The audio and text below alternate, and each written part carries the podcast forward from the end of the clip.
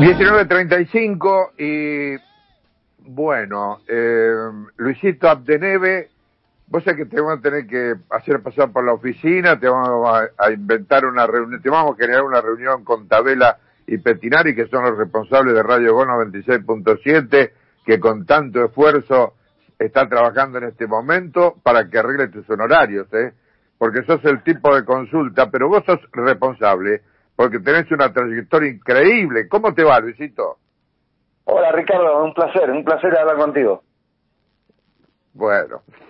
Muy bien, muy bien, gracias a Dios, muy bien y, y estaba esperando porque me había mandado mensaje y bueno, así que con mucho gusto siempre que que necesiten acá estamos para, para opinar, vos sabés que uno sabemos sabemos cuál es el tema, que es el tema Unión y bueno, uno siempre está pendiente de lo que hace Unión, ¿no? Bueno, mira, eh, vamos a recordar una vez más para todos los oyentes que conocen tu trayectoria, pero que no puedan eh, recordar precisamente los tengos que vos estuviste, fundamentalmente cuando a partir de tu debut en la primera división del Club Atlético Unión. Por ejemplo, ¿qué técnico te hace debutar, Luis? Bueno, a mí me hace debutar, eh, arranco con Luis Sau con las inferiores, luego con Alberto Violi, pero en el partido con Colón de Santa Fe acá, que jugamos un clásico, que yo era estaba haciendo el servicio militar, me hizo debutar Reinaldo Volken con 18 años apenas, un clásico que ganamos acá 3 a 0, con goles de Estelí, Landucci y Regenjar. Bueno, o sea que nombraste tres tipos que te imaginas que de fútbol saben, pero muchísimo más que nosotros, ¿no? Porque el negro Sauco, ¿quién puede? Eh, eh, fue, ascendió como futbolista uruguayo afincado en Santa Fe, como futbolista, eh, hizo, por supuesto, un trabajo de docencia en las inferiores de Unión. Después Alberto Violi, Alberto Violi que tenía, lo que no tenía Alberto era, era personalidad, pero de fútbol y de trato a los jugadores increíble, y ni hablar de Reinaldo Volken. Pero decime, ¿alguna vez viste un técnico en el comienzo de un jugador, por ejemplo, el jugador que vino de las inferiores que está esperando debutar? Fíjate vos si te hubiese tocado a Asconzábal. ¿Qué pensarías vos en este momento del Vasco que te hace debutar como hizo debutar a varios? Ayer, por ejemplo, lo sacó a, a Kevin Zenón, me imagino yo que habrá sido por un problema físico, porque eh, estaba haciendo figura en Unión en ese momento Kevin Sonón, que es canterano, como tantos otros, Nardoni, ni hablar.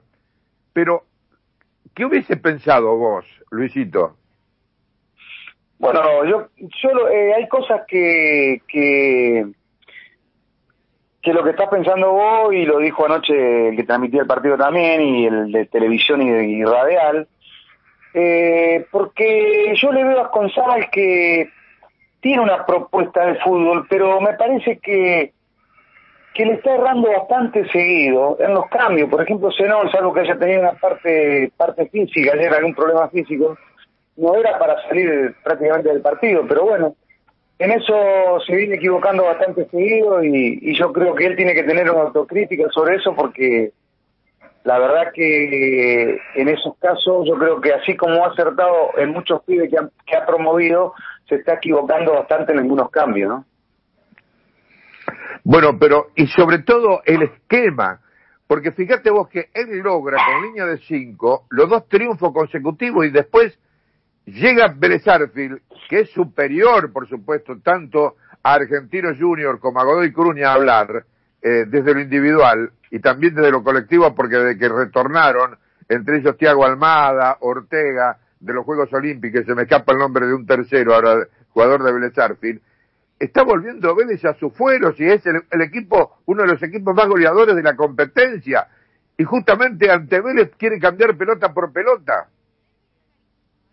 Bueno, es otra de las cosas que no entiendo, porque eh, la gente que escucha yo creo que sabe que no son críticas eh, destructivas, son, son comentarios que uno hace para que, para que todo pueda ser mejor.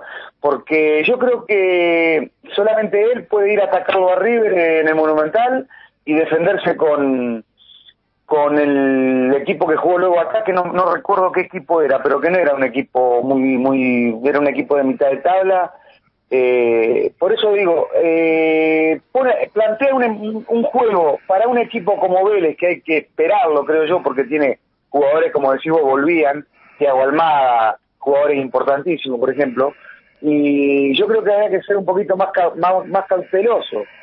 Y bueno, y yo creo que ahí es donde era el planteo. A los equipos que, que como Vélez, yo creo que hay que tener un poquito de respeto y, y por lo menos jugarle eh, con dos puntas y de contragolpe. Pero él siempre pone un solo punta, él siempre pone muchos volantes a la mitad de la cancha, a veces hace cambios que yo no los entiendo. Pero yo digo todo esto porque me duele que se equivoque, porque yo sé que van a decir que de afuera se ve todo muy bien, pero cuando uno le erra bastante seguido, yo creo que eh, tiene que haber un ayudante de campo, tiene que haber una tercera persona que le diga, eh, que, le, que le corrija esas cosas, ¿no? Lucho. Lucho Grondino, ¿cómo va? Hola, hola Luchito, ¿cómo estás? Bien, bueno, volviendo a esto de, las decisiones, eh, lo que yo te quiero preguntar es, ¿qué, pasa por la cabeza del jugador? ¿Cómo esto puede afectar al jugador? Yo le decía recién a Ricardo, pobre Nardón y pobre Esquivel, porque yo venía a ganar dos partidos, si bien no brilló, pero bueno, eran seis de seis los que había sumado en las últimas dos fechas, y salen, y no sé si se habrán enterado el domingo o a último momento como nos enteramos nosotros. Y después para los que quedan como titulares, de un esquema que daba la sensación estaba afianzado, consolidado, con nombres que también se entendían, y otra vez cambiar el esquema, cambiar los nombres. ¿Qué debe estar pasando vos que tuviste ahí, que a lo mejor tuviste un técnico parecido, por la cabeza del futbolista? ¿Cómo repercute esto en el jugador? Y la verdad que repercute negativamente porque si vos eh, no le da la no le da la confianza que el jugador necesita y más que en estos seis puntos se habían logrado que fueron importantísimos yo creo que eh, de repente vos la formación y aparece Comas. ¿cuánto hacía que Comas no jugaba? hacía bastante tiempo. Hay jugadores que están por ejemplo cuando volvió a jugar Pitón Pitón hacía cuatro o cinco meses que no jugaba.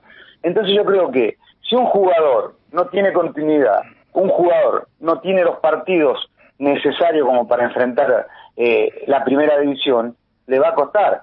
Por eso yo no entiendo por qué tanto, parar, tanto tiempo parado un jugador y después lo utiliza de repente.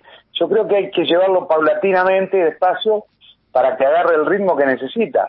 Él no, él les larga la cancha, no digo que sean malos jugadores, al contrario, yo creo que son todos pibes muy buenos jugadores, pero como todo chico que viene inactivo, necesitan eh, ir entrando de a poco en juego para ir agarrando ritmo. Eh, en eso creo que se está equivocando, lamentablemente, y el jugador va perdiendo confianza cuando quiere arrancar y de repente te vuelven a sacar, yo creo que ahí donde eh, desorienta al jugador de fútbol. ¿Y cómo mirás el futuro, lo que se viene por delante? Porque a uno le parece de afuera que a Unión no le alcanza con esto, Luis. No le alcanza con ganar dos partidos, perder tres, empatar uno y estar ahí, ser un equipo medio pelo para abajo, porque la verdad si uno mira la tabla, Unión está de mitad tabla para abajo. Eh, hay que hacer cambios, hay que modificar algo. Yo te lo dije la vez pasada, que, que esto es muy... Esto el termómetro siempre lo, da la gente. Y al no haber gente, yo creo que uno a veces se equivoca y no se da cuenta. A no, a no sentir el murmullo, a no sentir el, el, el, el ese, ese uh de la gente, yo creo que es ahí donde uno se equivoca. Entonces yo creo que el termómetro que debería tener Asconsada no lo tiene en este momento. Porque por ahí, en las equivocaciones que él comete, eh, la gente se lo haría, se lo haría saber. Y es por eso que yo creo que está errando el camino y, y, lamentablemente el panorama de Unión en este momento no es bueno. Yo creo que hay dos, dos cositas positivas. La llegada de Roberto Batión, la llegada de de Esteban Amut. Yo creo que por, va a ser un cambio rotundo en el club, un jugador que, que es de las inferiores, un chico que, que salió campeón dos o tres veces en el fútbol argentino, que no es poca cosa, como Roberto. Yo creo que ahí donde el nexo que puede llegar a necesitar el entrenador con la comisión directiva para las contrataciones y para el manejo institucional que el manager o el coordinador general, como quieran llamarlo, eh, siempre es necesario. Y en este momento Unión estaba a la deriva porque si ha habido Zuccarelli, está más o menos ahí sin saber quién va a tomar el mando, y con la llegada de Roberto Batión yo creo que ahí va, a haber un nexo importante que es lo que le estaba faltando a Unión. O a Span, presidente, o Asconzabal, el entrenador, yo creo que necesitan a esa persona. Porque es importante aferrarse a alguien como Roberto, que en este momento sabe mucho de fútbol y puede hacerlo lo mejor que le pueda que le pueda suceder a, a Unión de Santa Fe. ¿Le alcanza el hincha con las obras y con lo que puede llegar a pasar por lo futbolístico? ¿O el hincha, si no entra la pelotita, va a estar siempre enojado? No, no, el hincha no lo va a conformar fácil, Lucho. Yo creo que la, gente está, en este momento está muy desconforme. Yo no, yo no creo que, que, que ningún unionista esté, esté contento. La única alegría que podemos llegar a tener fue el fogueo de los chicos, que fueron muchos, y, y yo creo que hoy Unión tiene un capital bastante importante en la cantidad de jugadores que, que ha promovido a Primera División. Pero convengamos que ya te dije, cuando vos jugás sin gente, no tenés el termómetro que es el que te va marcando las equivocaciones y te va marcando los aciertos. Bueno, eh, técnico que creo, en esto estamos los dos de acuerdo, Luis, está confundido, es un técnico que desorienta, ¿no? Desorienta a propios y extraños. Cómo plantea los partidos, en los nombres que elige. Eh, uno no dice que sí. no sepa de fútbol porque seguramente tiene sus pergaminos para haber llegado a ser el entrenador de Unión pero es mucha confusión junta. Yo creo que ahí está el tema, eh, eh, la confusión. Yo creo que él, confunde, él está confundido y confunde a todos. Pero yo digo siempre, hay que tener, hay que llamar, hay que, hay que hacer un llamado de atención. Yo creo que cualquier dirigente de, de Unión, cualquier, el presidente mismo, puede llamar y preguntarle por qué a veces tanta confusión. Lamentablemente, yo sé que Luis Pan lo conozco poco, pero sé que he hablado con él y sé que no le gusta meterse en estos temas, como, como saben todos, porque el entrenador es Asconzábal. Pero hay veces que un tirón de oreja no viene mal, ¿eh? ¿Viste cuando el, cuando el entrenador también le pega un tirón de oreja a un jugador de fútbol, como me lo han pegado a mí en algunos momentos? Yo creo que hace bien, ¿eh? A veces hay que pegarle un tirón de oreja para que más o menos recapacite y para que más, más por lo menos preste atención en lo que está haciendo. Y si está equivocado, hay que tener grandeza a veces para decir, me, equivo me equivoqué en tal cosa, voy a tratar de revertirlo. Eso también es tener grandeza. Pero yo no escucho esa palabra de decir, me equivoqué, perdón, esta vez me equivoqué. Es de grande también equivocar. Y reconocerlo, lógicamente. Recién elogiaste la llegada de Batido en algo que creo en esto también estamos todos de acuerdo, que es bueno para Unión, ¿no? Una persona que sepa de fútbol, que a lo mejor sea el indicado para ir a hablar con las González y decirle, che Vasco, ¿qué quisiste hacer? con el planteo, con los cambios a último momento. Batión tendría que seguir en el club por mucho tiempo más y cumplir su contrato independientemente de lo que pase el año que viene con las elecciones. Puede ser que gane la oposición y a lo mejor venga un nuevo presidente y diga, no lo quiero Batión. Sería bueno y saludable para Unión que se mantenga, más allá de esto, de, de quién vote el hincha, el socio, el año que viene, que Batión siga en el club. Yo creo que sí, al margen de, la, de las agrupaciones políticas y de las elecciones que pueda haber el año que viene, yo creo que sí, porque Roberto es un jugador eh, del riñón del club, yo creo que es un jugador y, un jugador que, bueno, la gente lo quiere un montón, así que yo creo que él apreció para mí, con, que en mi humilde opinión es, es, un tipo responsable, la persona ideal, y yo creo que sí, que le va a servir de mucho no solamente a la comisión directiva, sino también a, al cuerpo técnico, porque es lindo a veces aferrarse a alguien y consultar y debatir ideas y preguntar por qué esto y por qué aquello. No tiene nada de malo. Yo creo que en, la, en, las, en las grandes familias se pasa lo mismo, se consulta entre todos y se sale adelante después de tener reuniones importantes y, y, y de equivocaciones y aciertos. ¿no? Ricardo. Sí, vos sabés que para ir terminando, Luisito, eh, coincidís con lo que yo leía y que escribí para las redes sociales mi columna, cuando señalo precisamente lo que hablaba hace algunos días, o hablábamos con el Pepe Castro, ¿no? que está trabajando para la agrupación Triunfo Tatengue. Él dice, es muy fácil jugar sin público, Ricardo. y yo pongo también en esa columna, querido Luis, en nuestra muy futbolera Santa Fe dos fenómenos ocurridos en el campo de los directores técnicos que pasaron tanto por, por Unión como por Colón. Por ejemplo, el turco Antonio Mohamed, recontra exitoso al lado del, del Vasco Aconzábal, por supuesto, que, que, no le llegan ni a los talones.